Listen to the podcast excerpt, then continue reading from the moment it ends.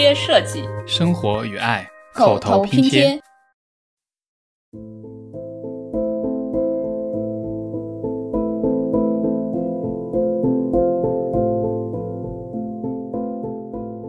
设计师，这是基础工作。团长很无奈之下的一个兼职，全职的核酸跟抗原检测。最后一个调解员，为了生活跟生存，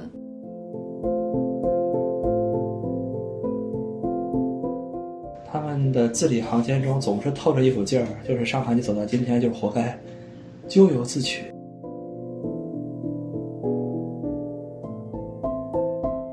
希望我们现在正在经历这些的人都是不被理解的人。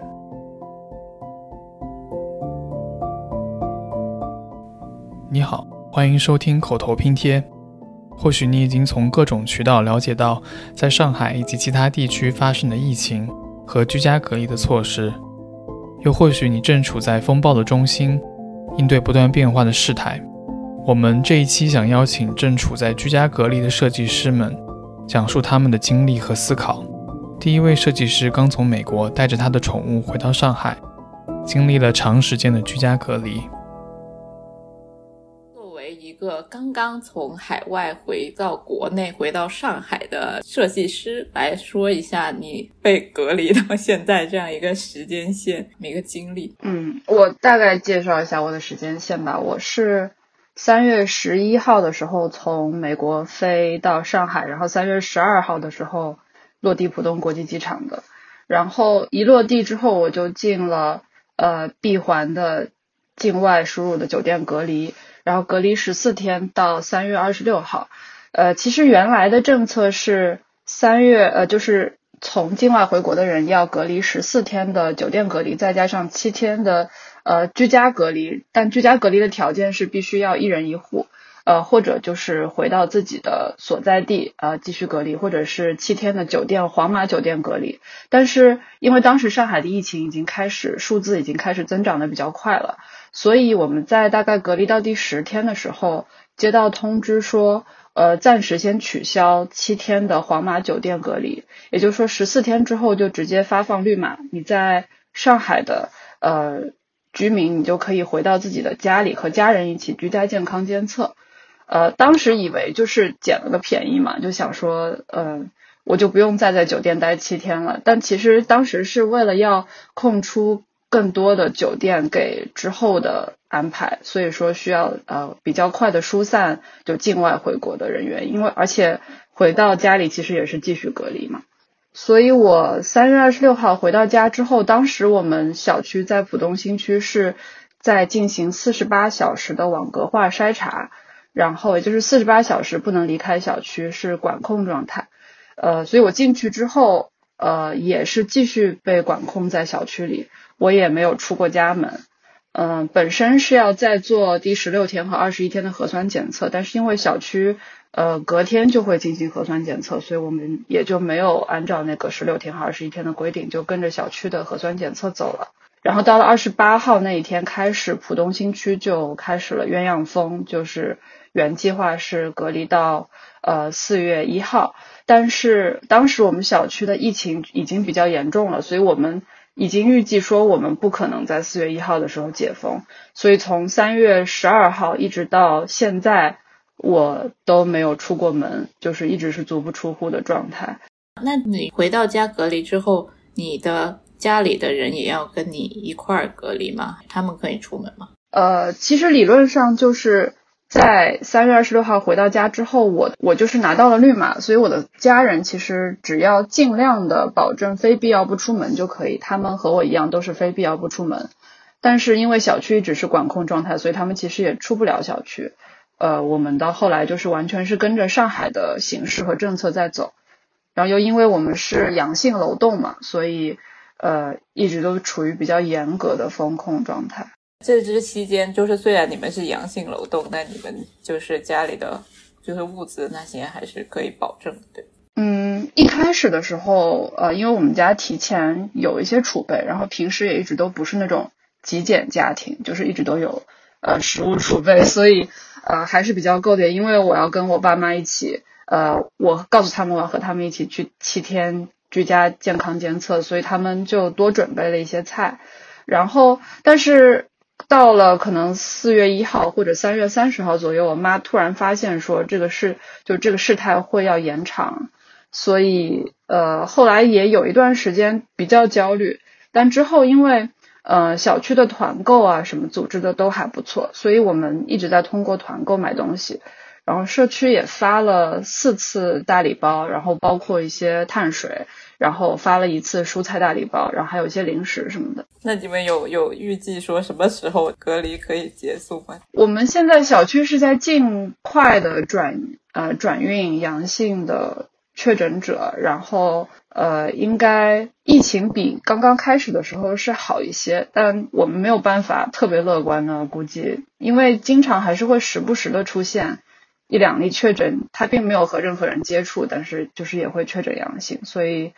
我感觉也不是对于我们小区来说不是特别乐观嘛。而且你有一个比较特殊的情况是，你有带着你的宠物从海外就是一起回去，你会因为这个特殊的情况遭遇到一些什么特别的关卡吗？嗯，我刚刚落地的时候有，其实。所有就全程呃大白啊，然后酒店的工作人员什么的都没有为难过宠物，我们也没有签呃无害化协议之类的。然后分配酒店也还算比较顺利，但是我们后来发现，其实比如说机场的工作人员，他们很多人没有一个整体的对于携带宠物入境的人员的一个安置或者酒店分配的措施吧，所以当时在分配的时候是比较混乱的。比如说，我本来是我本来呃想分配的酒店所在的区，他们不知道带宠物的人应该怎么安置。他们说你有可能就要跟我们在这里耗一晚上。呃，比如说，呃，我们落地上海之后要分省内通道和省外通道，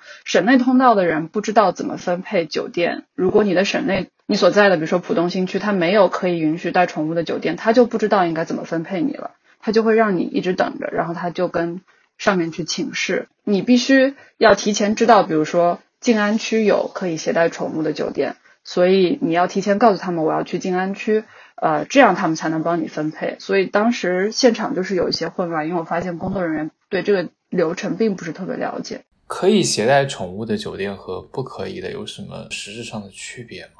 嗯，其实我我们感觉，因为其实携带宠物的酒店也并没有对。比如说，他也不会帮你遛狗，他也不会有什么就是额外的服务吧。他就是可能是有很多酒店会担心宠物会不会对呃酒店的卫生啊，或者是酒店的管控啊，就造成一些负面影响，所以他们会呃尽可能的就是避免这个麻烦吧。那你们小区，比如说要是有人阳性了，要被拉去医院隔离的话。那他们的宠物怎么处置？现在是有一个比较明确的 SOP 吗？嗯，现在主要还是靠自救，因为我们小区目前还没有出现这个情况。有的小区的呃阳性被拉转运到方舱的人是会把宠物放在比如说门卫或者比较显眼的地方，放在笼子里，然后把狗粮或者猫粮放在呃边上，然后有有可能有志愿者会去负责，比如说每天喂一下。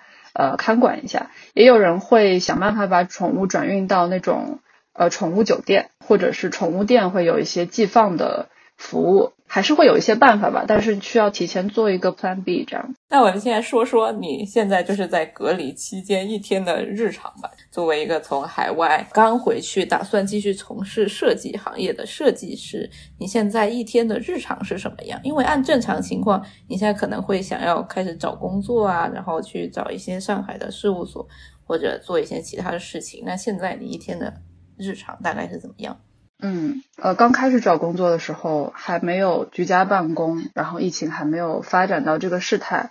呃，本来我们是有开始，比如说找工作呀、面试，但是后来因为居家办公之后，所有的这些都暂停了，所以我们的找工作，我找工作基本上也算是暂停了吧，就是现在很多公司。对于自己的经济状况啊，然后项目的情况啊，还需要做一个评估，所以呃，暂时属于一个比较保守的状态。嗯，其实本来我们也是，我个人是计划说回国，呃，先休息几个月，调整一下，然后再去工作去上班。呃，也只是没有想到这个调整一下，就是真的就是在家躺着，就是真的是在家待着，也哪儿都不能去。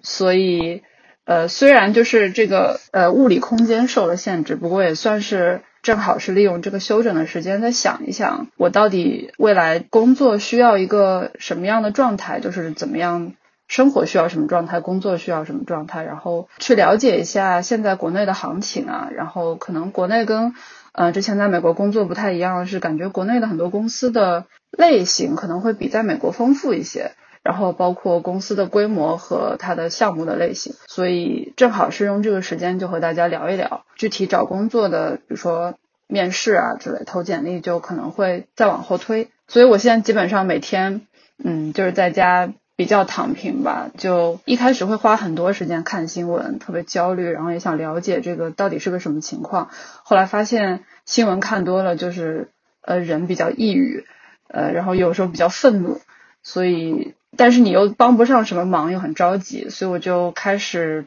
选择性的说屏蔽一些新闻，或者减少自己看新闻的时间，选择一些比较客观的渠道了解这些呃疫情啊之类的内容。然后每天就是会花很多时间陪狗，因为要消耗一点它的精力，它现在也不能出门。我有比如说积蓄一些专业的学习啊，然后学准备一下专业考试啊，呃，学自己平时呃之前想学但是一直以工作为借口不愿意花时间学的软件，然后画画画。以前可能会懒得花很多时间看一个很长的电影，现在也觉得好像就都能看下去。然后，嗯，我们最近参加了社区的志愿者团队，因为我们是阳性劳动，其实并不能出门做苦力。但是我们现在小区开始做每日简报，就是大概的介绍一下我们小区现在的疫情进展啊、转运的进展啊之类的。所以你也算是可以利用一点点自己的技能，就是帮他们呃修改一下简报啊、呃排版啊之类的。所以就感觉自己好像也没有那么没有用了，不然就是在家干着急。你刚才也提到说，你可能会花一些时间开始思考你之后的职业道路。你有思考到什么特别的点吗？就跟你之前有什么不一样？呃，我觉得可能呃，因为停下来了，所以你对于自己过去几年的工作也有一个回顾，就大概。你会意识到说自己之前的工作有些什么可以再进步的空间啊，然后哪些地方呃做的不够好，或者觉得自己应该要往什么方向、哪个方面的长处继续发展，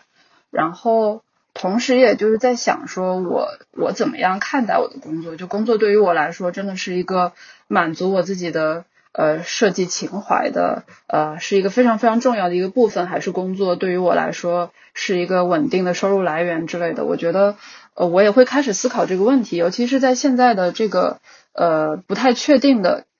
经济形势，然后就因为我们的随着风控时间就越来越长，所以你自己对未来的不确定性就越来越大。所以，我以前可能找工作的时候，还是会觉得，呃，这个项目。有多有趣？呃，这个项目的呃社会价值有多大？然后它可能会是主导我想去选择一份工作的原因。但现在我可能会变得比以前更现实一些。我也会觉得说，呃，我想要找的单位或者说我想找的工作，它能够就是有多 resilient，它能够承担未来的一些变化的风险的能力有多强，或者就是它的项目是不是稳定？其实我觉得我不可避免的就开始会思考这种比较现实的因素。但其实你也算就是比较幸运，说引号，就在美国封城的期间，然后所有人在家办公，你也经历了；然后 在国内也所有人都封锁在家，也也让你遇上这两个经历，感受会有什么不同吗？嗯，我自己是觉得，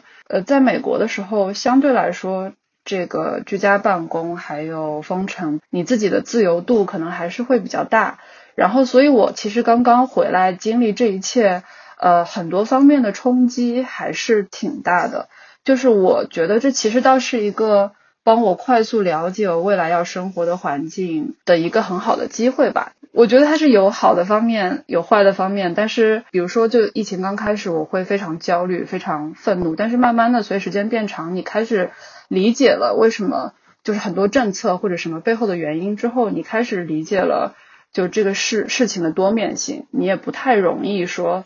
特别容易看到一条新闻就变得非常非常愤怒，因为你开始理解了，把我们国家可能作为一个大企业来看它的。具体的很多措施的实施就是还挺难的，但我对这个社会有一些比较新的体验吧。就是你刚才说你对你个人职业发展的影响嘛，那就是对于你对整个，比如说你的设计理念啊，或者你对城市的看法会有什么不同吗？因为我觉得经过这次疫情，我们可能每个人多多少少人三观都发生了一些改变。因为以前我们看觉得上海可能是一个比较大，然后比较发达，然后可能也是一个系统，应该是很有弹性、能力很强的一个城市。但经过这次，可能发现，哎，它的弹性或者它的包容性，并不是我们想象的那么的完美。是我就是呃，对，就是就会发现它毕竟是一个非常庞大的体系或者结构，所以它很多东西反应啊、掉头啊。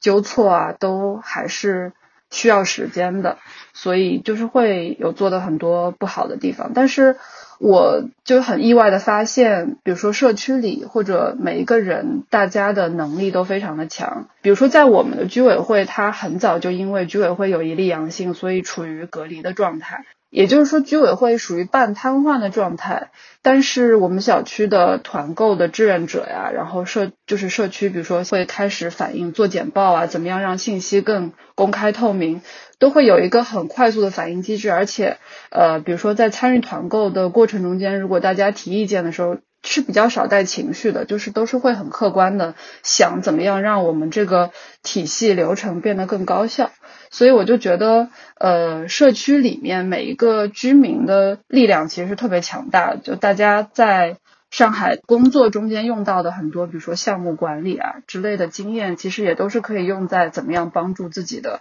社区渡过难关的。我自己身边也有朋友，就是他。呃，也写了一个公众号，就讲说他怎么样在自己浦西的小区建立了一套比较完整的一套志愿者的工作流程，然后在这个实践中间怎么样改进。呃，他自己也是建筑出身嘛，所以我就觉得，呃，之前其实没有平时特别去强调或者在意的这些呃软实力吧，就是比如说项目管理啊之类的呃经验，其实也都是可以像很多呃互联网公司的那些产品经理一样，都把它用在。就这一次的，就是社区的一些团队的搭建上面，而且现在这一次吧，我觉得好像邻里关系真的是变得有好很多，就是大家会以物换物嘛，就是我有咖啡，你有可乐，然后我们互换一下放在楼里，就是这个事情还挺挺常发生的，就大家就又又建了很多的微信群，所以平时就一起聊天，包括我自己也有回国的。呃，和一起带宠物回国的群啊，然后平时大家就会一起沟通，如果有任何宠物自救啊、互助啊的信息，我们就会及时更新这样子。第二位设计师作为事务所的创始人和运营者，也从另一个角度讲述了他的故事。现在在家隔离了有多久了？从什么时候开始？其实我大概是在。三月二十号左右，可能再早一些，就开始有一些病例出现了。我的家里一开始先封闭了一个两天，然后在这两天中，大家居家，然后核酸，然后全部都是阴性，又都放出来。这是第一次两天。第二次呢，就是又过了个差不多一周，上海就开始叫做网格化，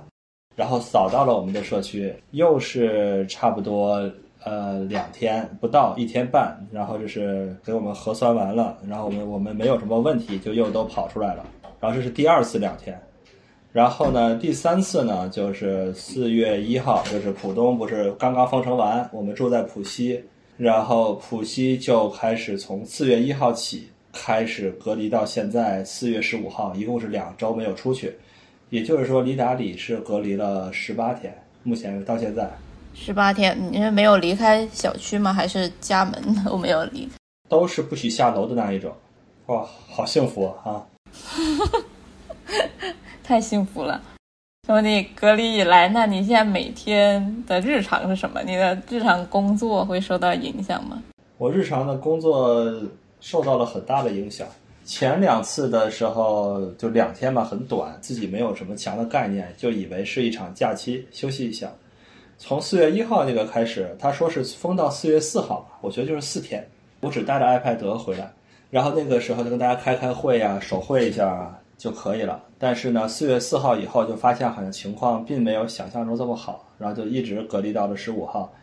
我从四月四号到四月七号的时候，内心是经过很多的折磨的折腾，就是我不知道这事儿怎么弄，也不知道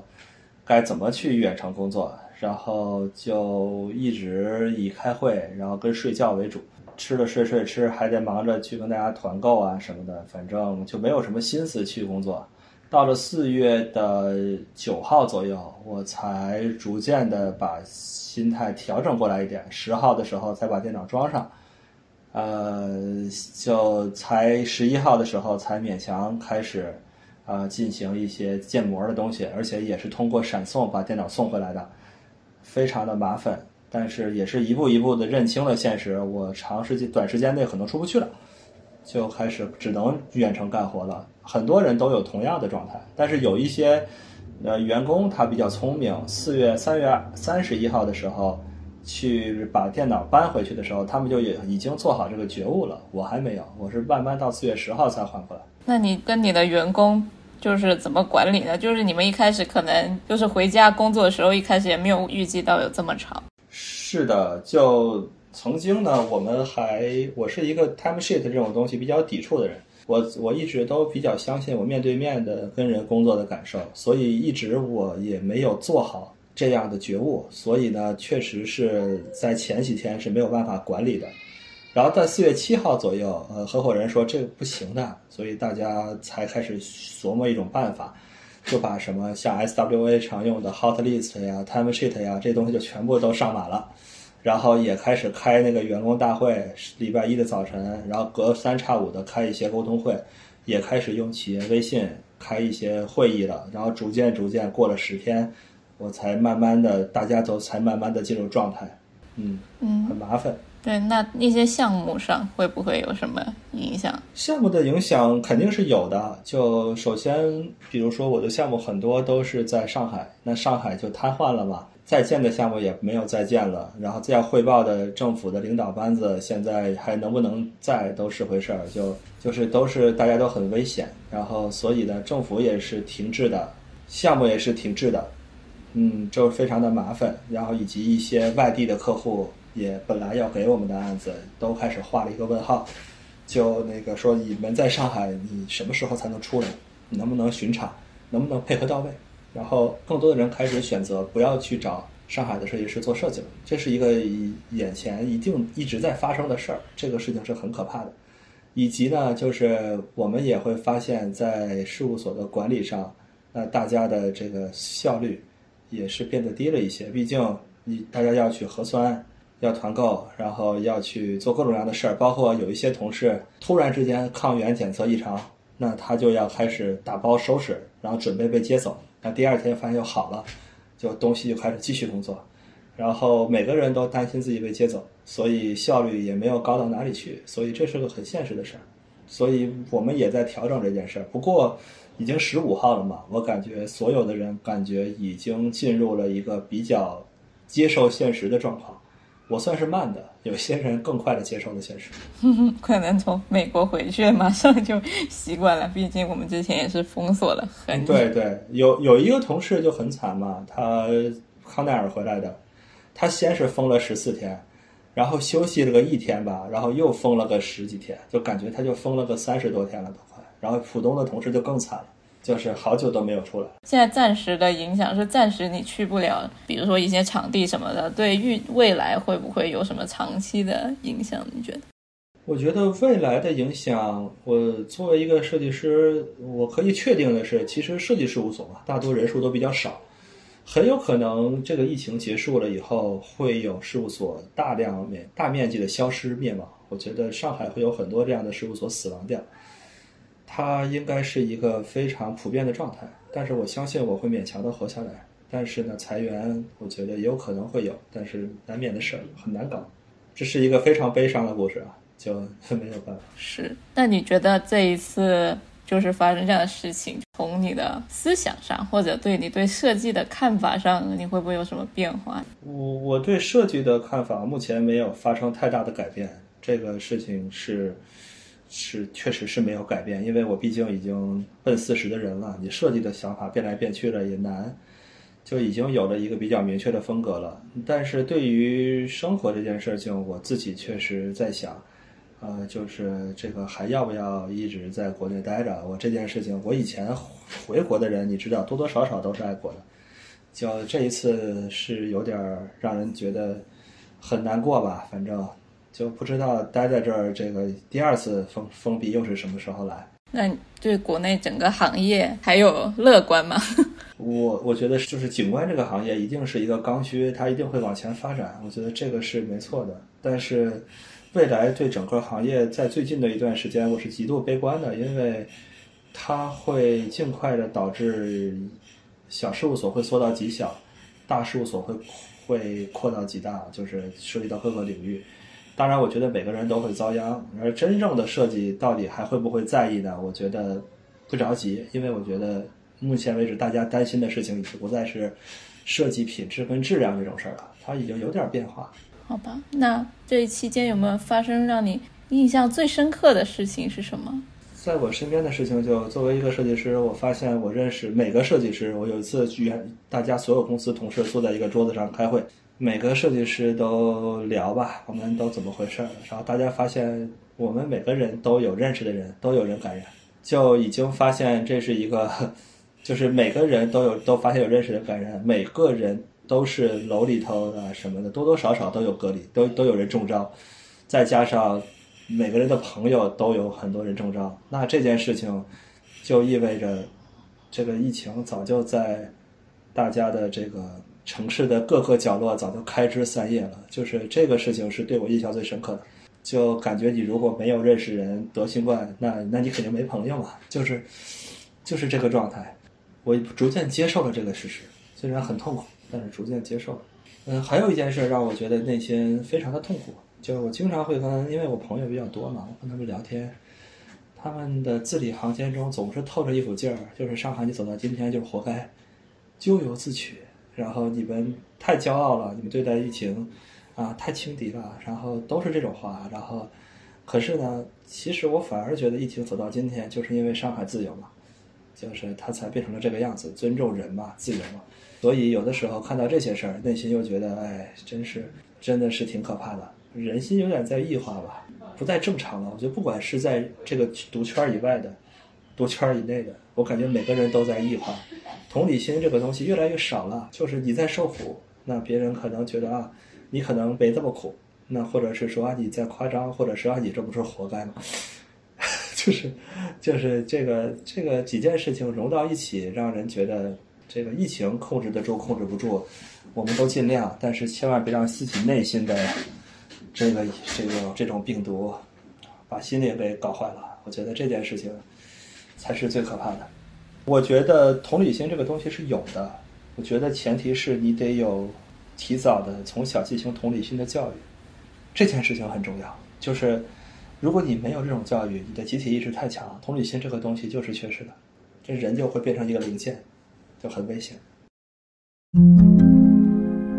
最后两位分享者是互联网交互设计师，这次居家隔离让他们对生活甚至设计都产生了新的思考。为了保护安全，我们对其中一位讲述者做了变声处理。你们可以分别讲一下你们从居家隔离以来的一个事态的升级和发展。啊，这是我居家隔离的第三十七天，然后我是从三月十一号一直到现在中国时间的四月十七号，第三十七天了。呃，一开始其实我是不知道会那么长时间，虽然就是对于隔离来说，我还是有一定的呃基础跟经验的。这个基础也是就是以前在美国。呃，因为二零二一年我回国之前，其实有一年我基本上都是在纽约那里隔离的，然后再回来的时候，再是中国式的这个隔离，所以基本上我是有两国的对比。呃，在美国的隔离，它其实不能说严格意义上的隔离吧，它其实就是说人在家里工作，它就没有说呃让你足不出户这样子。但是在这边的话，基本上说足不出户，就确实是足不出户。呃，刚开始我也以为是哦，那就几天就好了，因为基本上在国内的话，停个两周是一件非常不寻常的事情。所以一开始我就没有这个心理准备，然后结果就一隔就就一停，就一直就关到现在，所以我也是蛮没想到的。为什么我是从三月十一号开始隔离呢？其实我是比别人要早一点点，就是比三月二十八号就是官方说的全部封停的这一批要早一点点，是因为呃我们小区二楼的那个清洁阿姨。他就是阳性了，他确诊之后呢，我们就提前封闭了，相当于就是，呃，当时是说封十四天，然后封十四天之后呢，就再看情况，然后没想到就是十四天之后，差不多就是跟大家的二十八天就对上了嘛，然后就就一直就是封到现在。呃，当你就是那个问出这个问题的时候，我就是其实我现在目前为止都不是很记得自己被关多少天，然后我就翻出了我们的一个物业，也就是居委的一个代表给我们发的这个每次这个隔离都是通过这个账号发的一些信息，然后我就一直往上翻，翻到我最早收到核酸采样，然后要求大家尽量不要出去的时候，其实是三月七号，也就是就是三八妇女节之前。我现在是在那个上海这边，就是松江九亭居住的。然后呢，这次疫情其实很最早的时候，就是呃，从那个华亭宾馆放出来的有那么几个人，他就是到松江九亭这边，就是几个阿姨跳广场舞，然后导致这一波就是九亭的疫情，就是就就就是在三月七号左右的时候就这样爆发起来。然后呢？呃，最早只是说尽量不要出去，没有就三十七号的时候啊，就没有说一定不出去。然后呢，当时我还抱着那个一些侥幸心理去了一趟公司。然后我去公司那天呢是三月十号，然后三月十号回来，晚上十点半回来的时候，我快进小区门的时候，就保安就对我说：“你想清楚了吗？如果你进去进，就是你进来之后你再也不能出去了。”就说了这样一句话。然后当时我我挺害怕的，我也不知道是怎么回事儿。但是因为我是住这小区里面的，我也就跟着进去了。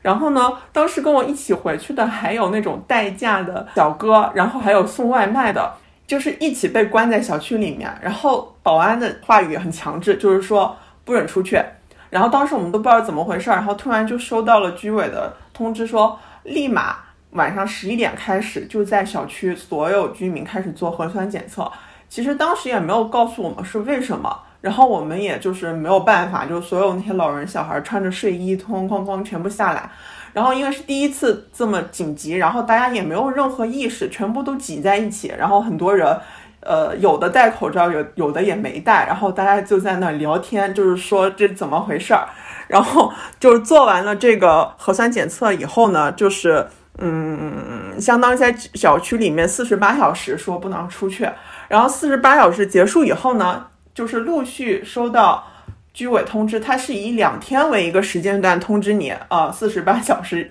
之内不允许出小区，呃，就是这样，其实一直就呃差不多维持到三月底的时候，也就是呃上海通知可能是浦西这边统一封锁为止，其实我们这边一直都是不让出小区的。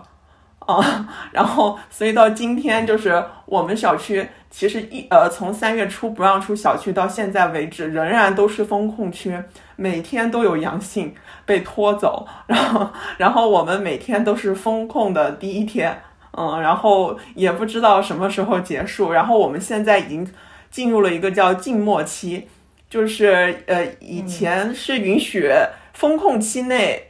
就是可能就是说，呃，有有一些资质的供应商，或者是呃，就是呃国家允许的一些呃供应商，能够进行一些团购物品的这样的支持。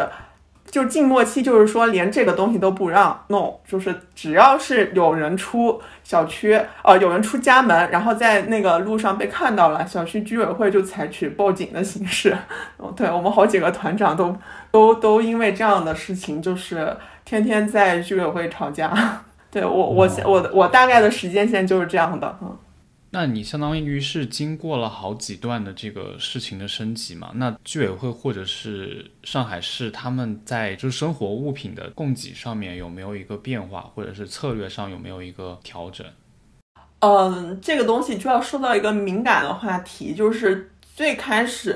就是九亭这边。以四十八小时为一个时间点不断通知的过程中呢，其实并没有一次是发过物资的，因为我们小区里面有有那种小型的小商店，然后呢就可以在那儿买一些特别就是简单的一些生活物品，然后其实当时不让出去，然后我们当时也就是总觉得两天之后就可以出去了，所以也不是特别着急，然后呢是等到浦西这边统一封控之后。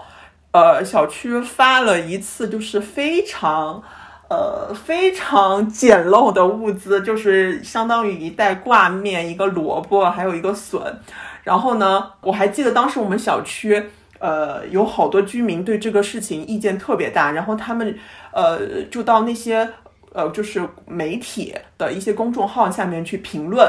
呃，因为其实。媒体都是写很多就是比较好的话，然后他们就在下下面去评论。我当时还转发这个评论，希望就是像同事呀什么的能帮我点下赞。然后当时我们都已经把这个物资过于简陋的事情刷了几百条到最顶上了。然后没想到，就是估计就是两两三个小时之内的时间，瞬间我们的就是这个留言全部被删除。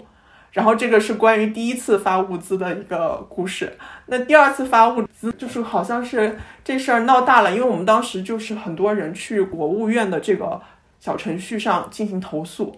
呃，因为发现通过媒体投诉没有任何作用，我觉得可能不光是因为我们小区吧，可能上海像我们这样的小区是非常多的，他们都是进行了这个投诉的。然后国家的那个可能是派人对，然后对这块有进行一个严格的，在四月八号的时候进行了一个严格的命令，说还没有发放物资，或者说物资没有发放到位的，就是请赶紧就是作为起来。那我们是。四月十一号还是呃十二号的时候，突然就是给我们发物资，发的非常奇怪，一下发到发了那个来一份，我不知道您知不知道来一份是什么，就是那种零食，然后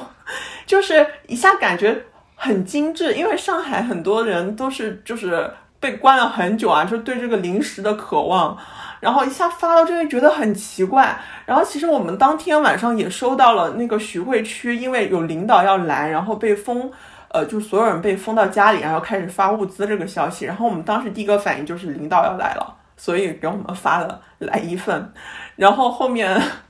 我们这边其实始终也没见过领导，然后到现在为止也没有发了，也没有再发过物资了。也就是领导不来，我们是没有物资的。所以，像你们平常的一些食物啊，或者生活用品，还是靠自己团购的方式来维持的，是吗？就是它官方有说，只允许你购买小区内部，它就是居委会和物业它能够认准的一些商店。但是我们去问过这些商店老板，其实就表示，就是这件事情也是像物业居委，就是直接命令他去承担这么大一个。呃，小区我们小区差不多有三千多人的物资供应，他也很难做到。然后问到他的时候，他说我的店都已经空了。虽然现在发的通知上面这个名单有我，但是其实我并没有任何东西提供给你们。那你们可不可以分享一下，就是隔离以来的一天的日常是怎么样的？呃，其实隔离以来的话呢，我们基本上整个团队就已经是 work from home。其实整一个上海本部。都是 work from home 的，嗯，而且就是作为就是互联网的公司来说，我我个人是觉得我们还算幸运，因为起码我们还能有 work from home，还能继续拿工资，还能继续正常的干活。除了就是说有时候沟通成本比较高之外，其实我们的呃，日常的工作是不会受到这个地域的影响，这部分我还是就是觉得非常幸运的。然后，呃，我隔离在家的话呢，就是基本上，呃，工作是不会少的，只会多。这个其实是跟中美也有一一点点关系，因为像美国的话，它去年乃至于就是前年的话，其实就是在 work from home 这件事情上，它就已经被训练好了。大家该有的培训，或者说工具，或者说沟通的方法，或者说工作方法，其实都是。已经有了共识，还有就是研究出来很多，就是 work from home，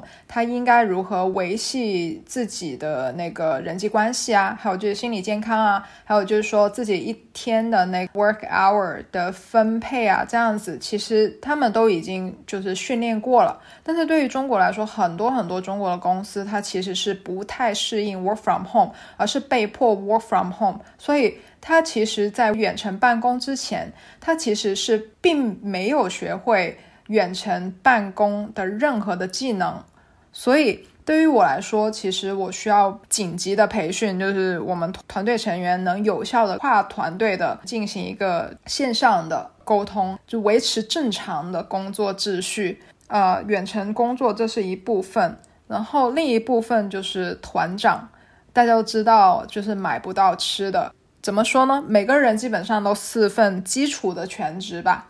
一个是本职工作该干嘛干嘛，然后另一个就是全职的核酸，因为你是不知道什么时候要核酸，然后核酸要排队多久，然后要该到谁去了，这些都是不知道的，所以基本上你得全天候候命去全职核酸。而且核酸它不是说你你到了你伸个头出去取了样，好像听上去是三十秒的事情，但实际上不是这样的。因为你下去的时候，你是不知道你身边的人是不是阳性的，所以你回来你全身消毒，还有你出去之前你得等在那个排队的过程中，其实你你中间花的时间跟前后加起来的准备，还有善后的时间加起来。它实际上是属于工作的一部分，这也是全职的。然后另一件事情就是团长买不到吃的，你肯定要去。除了自己要买吃的，除了就是以前的购物，你都不能算是全全职，对吧？你就点点点就买了，就就很方便，然后去拿了就好了。这种就是几分钟结束的事情。现在一开始就是逼得你必须要每天工作之后很晚很晚，你到凌晨的时候。你得就是看着哪些有那加进去，然后第二天可能从我最记得就是从五点半开始就要开始盯在不同的 app 上面去，然后手速够快，然后你就能抢得到。这是前半段，就赛程前半段是这样子的一个全职的过程，然后到中间的时候，连平台都买不到的时候。那你就要想尽办法去开源，对吧？从设计的角度来说，就是开源。开源的话呢，那就团购嘛，一个不行，你就第二个顶上，那就很考验你的资源能力，对吧？但是呢，问题就是说，你还不是说买了收了钱就完事儿了，这事情就是说，你整栋楼得一起团购，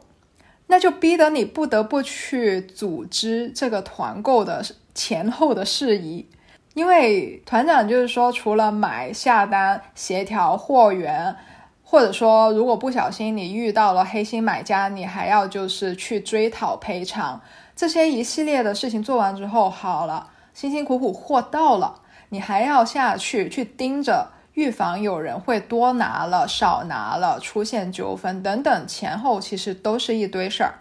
然后这是另一份，最后一份是什么呢？调解员。我们小区比较小，所以其实相对来说人际关系比较简单。但是其中一个角色是不能少的，就是调解员。以前调解员是在警察之前来做这件事情，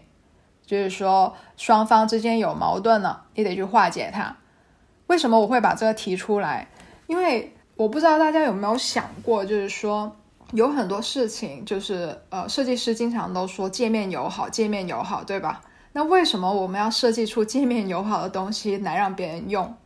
是因为其实这两个点与点之间，它其实是存在一些不协调的地方。人也一样，可能你说的事情他会误会，那中间其实存在很多矛盾，都是误会所产生的。但是我们现在在家里，虽然我们是被关着，好像是孤立的，那我的楼上下其实是是很紧密的，就离我很近。我楼上曾经我的邻居就一直就是在我开会的时候不停的打篮球，这样子我是没有办法工作的。然后你知道人关了那么久，他就会有情绪问题，或者说他很想发泄，就像狗狗在家里面蹲久了，它得跑出去发泄。这些种种其实都是会激化矛盾的，所以其实很多时候都需要有就是调解员这个角色在中间去调和。对，所以基本上设计师这是基础工作，团长很无奈之下的一个兼职。全职的核酸跟抗原检测，这个是配合政府的。最后一个调解员，为了生活跟生存，为了让你自己少一些麻烦，你得必须要去做调解员这个角色。这是我现在就是隔离以来，作为一个设计师能想到的，能保持我跟社会可以和谐的相处的四份全职。嗯，我这边其实我的工作是。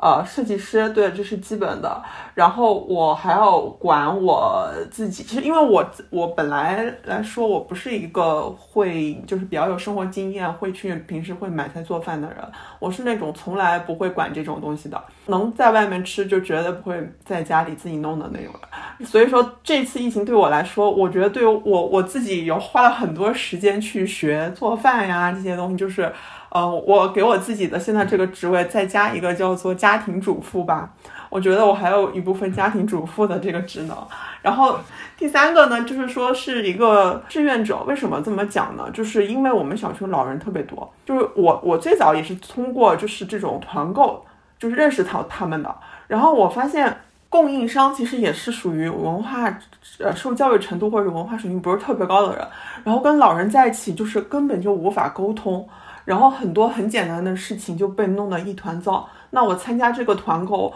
我很多时候我就看不下去，所以我就渐渐站出来，就开始帮助供应商去理清楚他的一些物资清单，然后也帮助老人，就是他们怎么去呃购买物资，通过这个接龙的方式。然后渐渐开始就变成呃供应商也开始很信任你，然后就是这些老人也很信任你，然后。他们每天都会在群里面艾特你，然后就渐渐开始就承担起这份责任，然后这个责任包括做很多表格啊，然后梳理很多信息啊。然后我其实我设计师，我以前也不太会用 Excel，然后通过这个疫情就又又掌握了一门技能吧。最后一个。可能说是是楼长，为什么这么讲呢？就是其实我们小区比较大，团长一般不会去负责到呃下面很细的这个物资分配的工作。那其实他是要求每个楼要出一个人去专门去呃对接这个事情，然后进行楼层里面的这些居民呃去拿物资的安排。哦，最开始我们志愿者是呃相当于是是允许你出去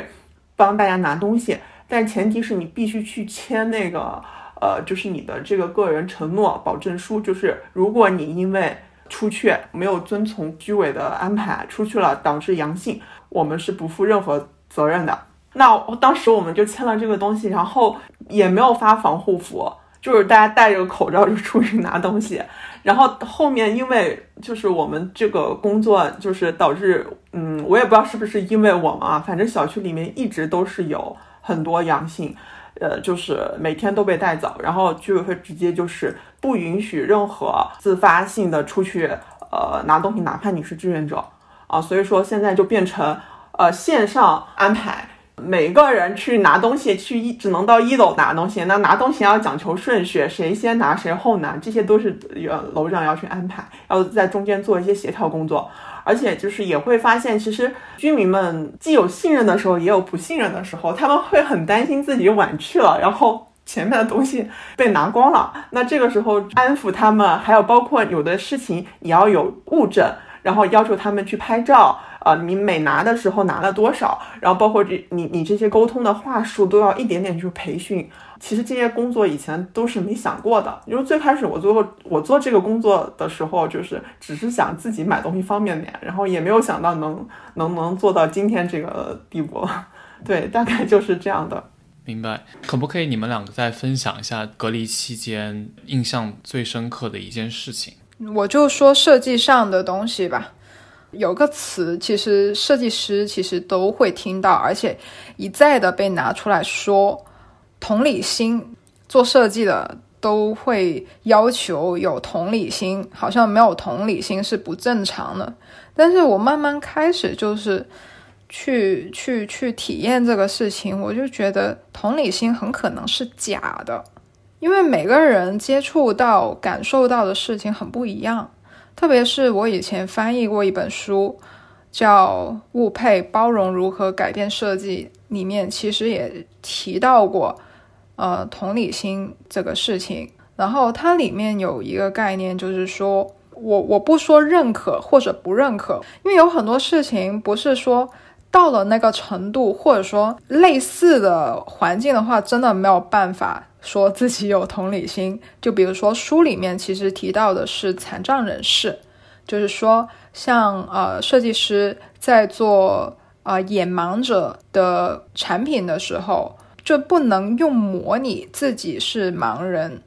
或者说闭上眼睛当做自己是盲人的这种模拟的方式来设计针对盲人的产品。现在我开始有点理解为什么是这样。最开始我们觉，我觉得不舒适的地方是没东西吃，有点肚子饿了，好像有点滑稽，是不是？就肚子饿是一件多么寻常的事情。没有这种风控的时候，肚子饿你就吃东西嘛。像上海这样子的一个地方，怎么会没有东西吃呢？没有东西你可以叫外卖，你可以吃什么都行，就怕你吃太饱，对吧？也不明白以前呢老人家或者在上一辈经历过大饥荒的人，为什么说饿肚子是一件那么难受的事情？我也是后知后觉，为什么呢？第一周的时候，其实我没有觉得特别的饿，常规的少吃一些。过完第一周，其实冰箱里面的东西已经差不多就是该数着指头去吃了，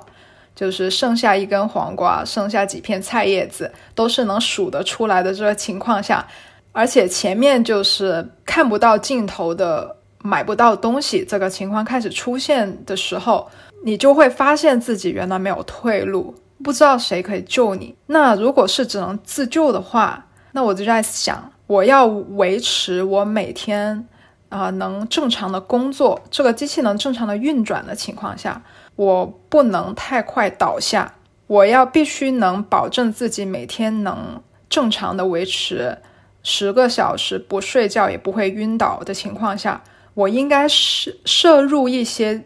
多基本的东西才能活着。我开始思考这种事情，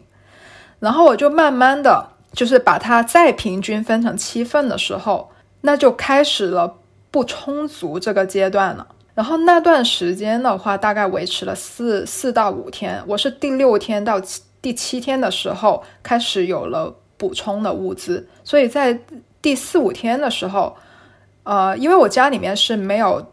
没有预备有大米跟面条这种东西，因为碳水化合物，呃，我基本不在家里面做，所以基本上都是在食堂里面吃，家里面不会有这种库存的，所以在没有碳水化合物的情况下，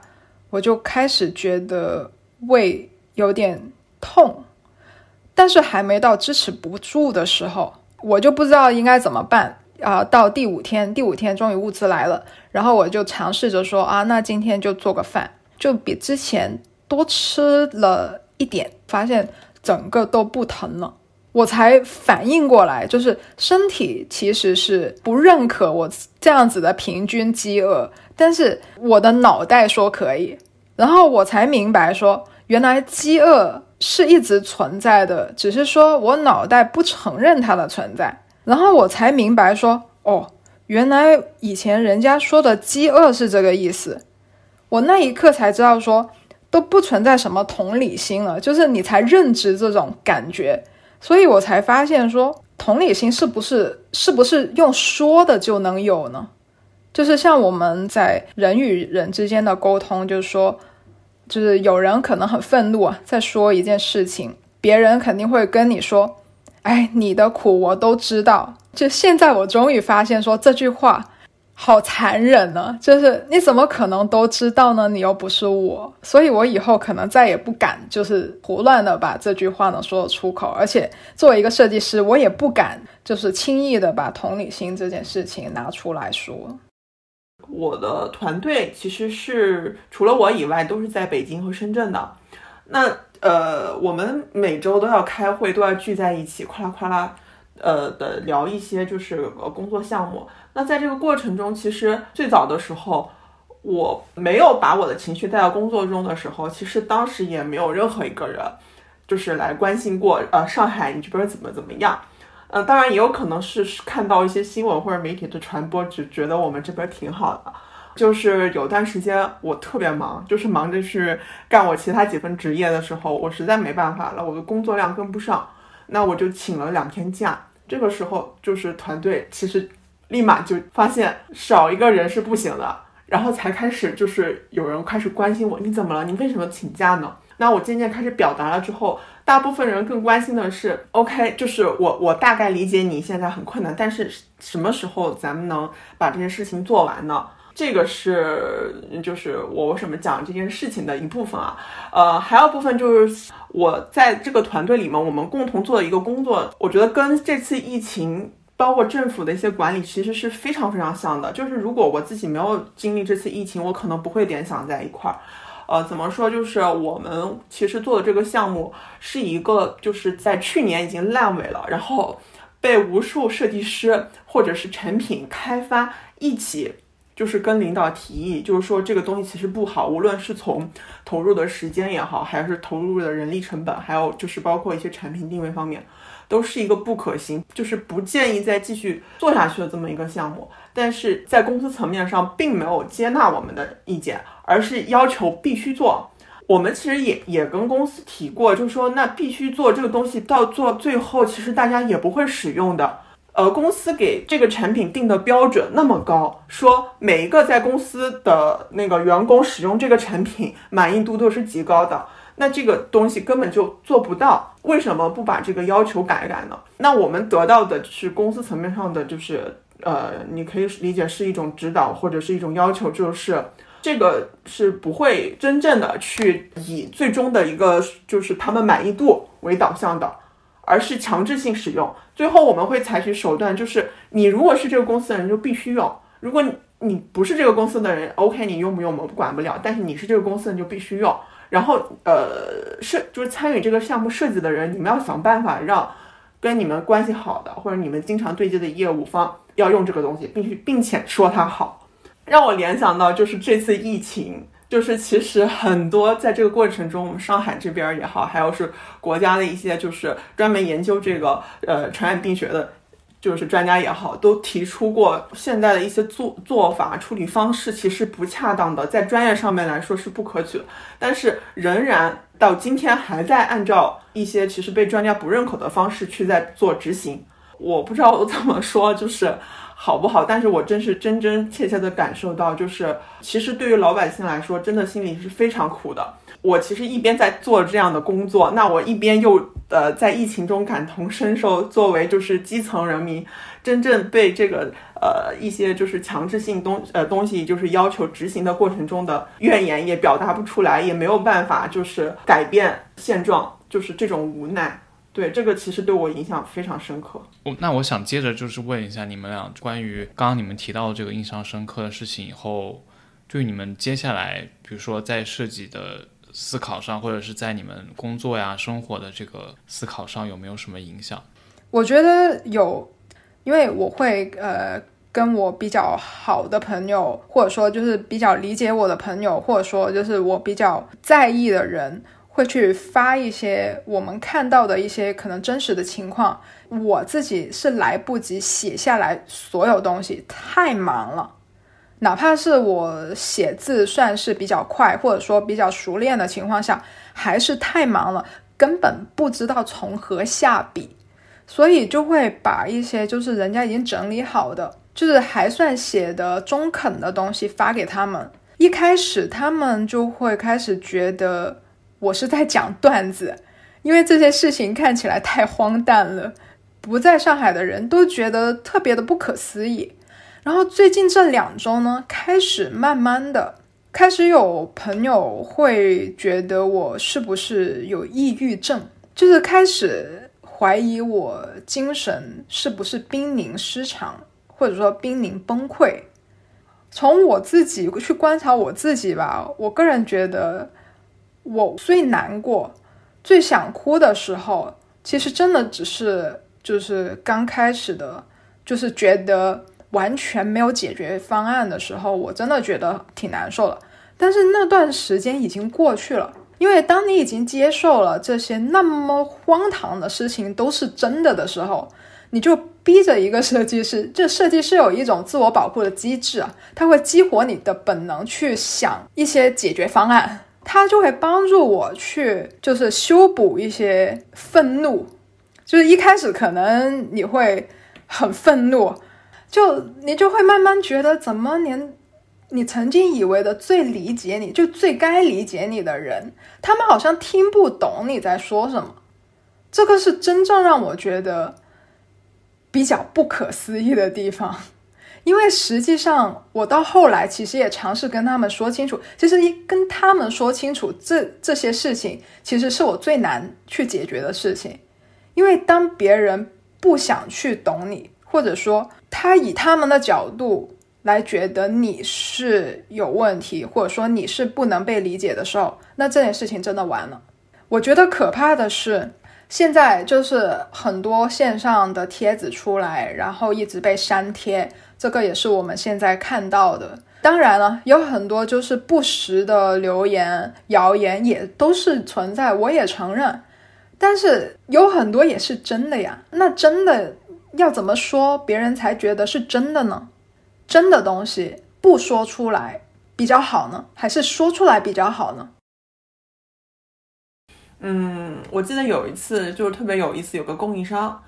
他当时是卖卖水果，他呃，相当于是免费呢送给了就是我们小区里面的几位志愿者啊几箱水果，呃，但是他送给呃志愿者水果这件事情呢，并不是从志愿者的嘴里说出来的，是他最后呃货都发完了。然后志愿者也帮大家把东西都送完了，然后他这个供应商在这个群里面说了一下，呃，非常感谢今天呢，呃，大家都辛苦了，我也送了志愿者几箱呃水果，呃，这个时候呢，我发现就是突然小区里面有一些就是特别理智的人，就是特别理性的人，就站出来说了这么一句话，说，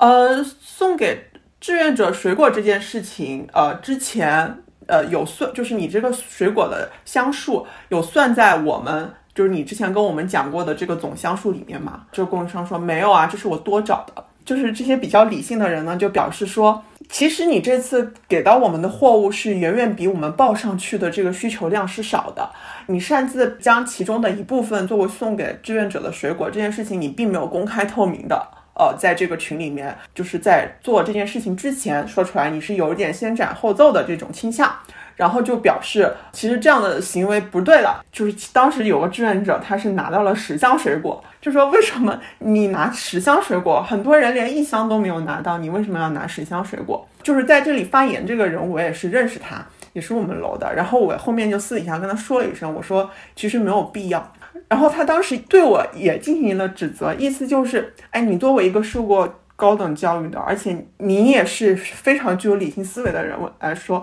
为什么你你在这个过程中，呃，不站出来把这件事情理得很清楚呢？你不是设计师嘛，对吧？你很多事情你没有把它设计很好，因为我当时做的那个 Excel 表格，最后发的时候，很多人也乱套了，也没有按照那个表格发。那其实我很想讲的一点就是说，对于我的职业影响就是。我以前是觉得，就是设计师在理性的基础上去略微添加一些感性的，呃东西，使它更容易就是被人接受也好，或者是就是触动人心也好。但是我觉得在这次疫情经历这件事情来说，其实当我知道我的表格最后没有人按照我的设计去执行的时候，我也并没有去强求他们一定要按我做的这个东西去。就是去执行，就是我觉得在有些时候，就是人表现出来的那种，他们希望怎么样，或者是说他们当时觉得能拿到这个水果就好了，我也不是很在意我到底拿的数量跟我报上去的一不一致的时候，这个其实是最完美的结局。并不是一定要按照最开始的一个计划，就是每一步都是设计的非常到位的这个结局，嗯呃，就是为一个很高的标准。所以说，在这件事情上，我就是对我职业的影响也挺深刻的。就是，呃，以前做事情，我我很喜欢给自己定一个目标，然后去照着目标去做。但是我现在就，特别是在做设计上，我有的时候我会就是允许自己在某些时刻。应该是有发散性思维也好，或者是有一些就是想要表达的时候，就是尽可能的表达出来，也并不是不可以，会有这样的一个感受。呃，像呃，我回国之前，其实在美国的时候也遇到一件就是对美国人来说影响深刻的事情，就是川普上任。然后川普上任，其实对于纽约的选民来说是一件精英群体崩塌的一件事情。那个时候，其实我们上课的时候，纽约最厉害的老师们就会让我们像默哀一样的，就是说，我知道你们都很难受，你们先难受个十秒，然后我们再开始。因为对于来自一个没有投票权利国家的呃人来说，其实我是很难理解，就是我是没有同理心的，在那件事情上，我不知道应该怎么去理解他们此刻的情绪。但是后来老师就是开始说。接下来话的时候，我就觉得他真的很厉害。他说：“我知道你们很难过，我也很难过。但是反过来说，我们为什么会让这场选举的结果变成这样子？”他就说：“你们在场的其实都是 media maker，你们是创造了这些媒介的创造者。那对于媒介的创造者而言，我们对这件事情是如何思考的呢？”我我觉得这个思考角度对于我现在的情况，其实我也觉得蛮有用的。就是作为 media maker 来说，就作为设计师来说，是我们的工具出现问题了吗？那我们设计这些工具的人应该要做些什么东西呢？还有就是说，在就是很多呃舆论里面，肯定就会提到说，除了物资之外，我们要对灾区的朋友。或者说灾区的亲人们，就是要理解他们，然后去尽可能的对他们心理上做一个安慰的动作。他们可能就是现在受到的就心灵上的伤害。我我觉得就是我不是说安慰是有问题，现在就是安慰就是唯一的解决方案，就是抚慰就变成了唯一的解决方案。这件事情我不是很能理解，就很多人都会说啊，我对这件事情真的无能为力。你告诉我我应该做些什么吧？我怎么才能帮到你？这件事情我也是不知道应该怎么回答。当大家都觉得无能为力，安慰变成了唯一的解决方案的时候，那么真正的受到实际困难的人，从某种意义上来说，就会变成被动的，变成精神病人。整个。社会都充斥着说啊，我们有多么的智能啊！突然之间发生的事情，怎么好像这些东西都不好使了呢？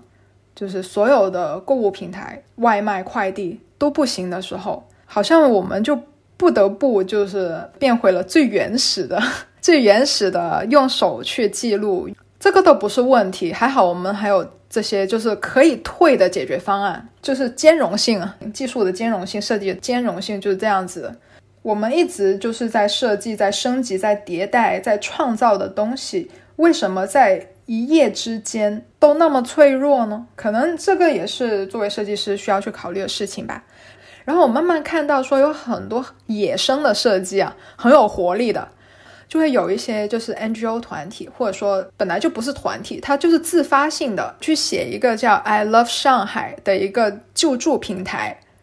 呃，外面的能出去的人又会在这个上面去帮那些求药的人、求助的人，自发性的开始去形成一波新的自愈的方式，可能这个就是我们城市本身的生命力的存在吧。还有就是说一些很好用的工具，就最近有一个自动生成头像的工具，最近好火呀，特别是在上海好火呀，因为它就是帮就是一些团长啊，去快速的生成对应的呃楼号，还有颜色。你在整个群里面，你人家找你就不需要就靠名字去找你，就靠你的头像的颜色跟数字号就能找到你的。就这么简单的设计，其实还蛮鲜活的。就希望尽快就是大家能好起来。希望我们现在正在经历这些的人都是不被理解的人，就是不要有人再通过同样的方式去理解这些东西了。我希望就是，如果他们哪怕是有一天不得不有一个痛苦的定量的话，希望他们能经历一些比较创新的，好不好？站在设计师的角度。感谢所有讲述者真诚的分享他们的感受。如果你有任何想说的话，欢迎给我们留言和写邮件。我们期待这次疫情早点结束。